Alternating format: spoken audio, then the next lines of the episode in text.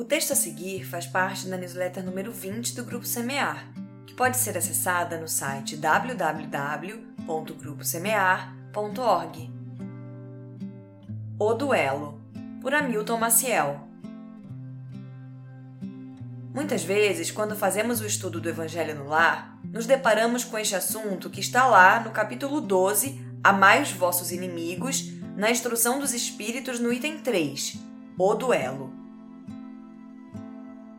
E a maioria de nós pensa que esse é um assunto inútil nos dias de hoje, pois era um costume da época de Kardec. Hoje em dia não somos mais tão selvagens. Quando vou dar palestras ou aulas, sempre que nos referimos a este tema, vemos que as pessoas estranham, afinal é um costume arcaico, mas. Será que é mesmo um costume tão antigo? Será que deixamos essa insensatez para trás? Será que já evoluímos o suficiente para não mais praticarmos isso? Me fiz essa mesma pergunta e cheguei à conclusão de que é o contrário. Não só ainda praticamos, como aperfeiçoamos e praticamos muito mais do que antes. Se nos tempos de Kardec usava-se a desculpa de defesa da honra ultrajada, hoje é praticamente a mesma desculpa, apenas disfarçada. Se antes se escolhiam padrinhos para o duelo, hoje recrutamos dezenas, centenas ou até, em alguns casos, milhares. Só que hoje nós os chamamos de seguidores. Se antes se escolhia uma clareira e um bosque, Hoje substituímos isso pelas mídias sociais. Se antes o objetivo era assassinar fisicamente o adversário ou o ofensor, hoje preferimos assassinar sua reputação, humilhar, demonstrar nossa superioridade intelectual, ainda que seja só aparente. Queremos que a pessoa que achamos que nos ofendeu seja exposta publicamente ao escárnio, à chacota, seja ridicularizada na frente de todos e que isso fique registrado para todos nas mídias sociais mais acessadas, como um tributo ao nosso triunfo e como uma lembrança para que outra pessoa nunca se atreva novamente a nos desafiar. Continuamos querendo defender não só nossa honra, mas nosso ego, e na maioria das vezes nem é defesa do ego, é só pelo prazer sádico de ver o outro sendo ridicularizado.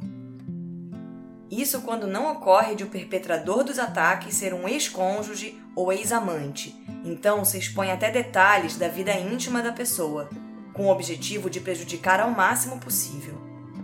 Expressões como imbecil, retardado, burro, idiota e outras menos publicáveis são algumas das armas que são usadas, e os motivos são os mais fúteis possíveis, partindo de uma simples contrariedade, principalmente nesses tempos de polarização quando não participamos diretamente, somos os espectadores ávidos por mais conflito, a famosa treta.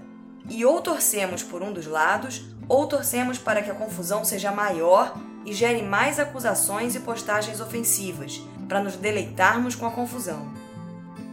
Que atire o primeiro like quem não parou um momento que seja para admirar uma confusão online, para ver a briga via rede social, para saciar sua curiosidade mórbida.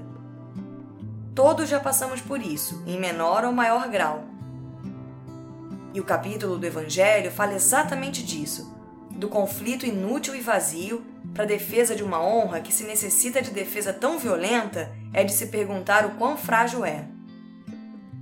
Portanto, chegamos à conclusão de que o duelo não só não acabou, como se aperfeiçoou. Fomos capazes de evoluir a arte de causar dor, ainda que moral, aqueles que julgamos serem nossos adversários.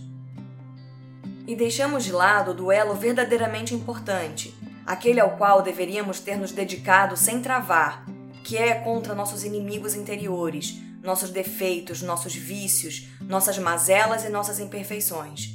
Até porque esses são mais intensos e a única plateia que teremos é a nossa própria consciência. Mas esse é o duelo que verdadeiramente importa.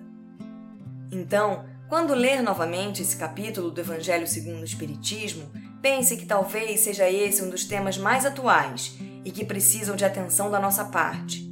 Não negligencie esse assunto, mas foque nos adversários internos e, ao invés de defender nossa honra, vamos defender nossa evolução. Por Hamilton Maciel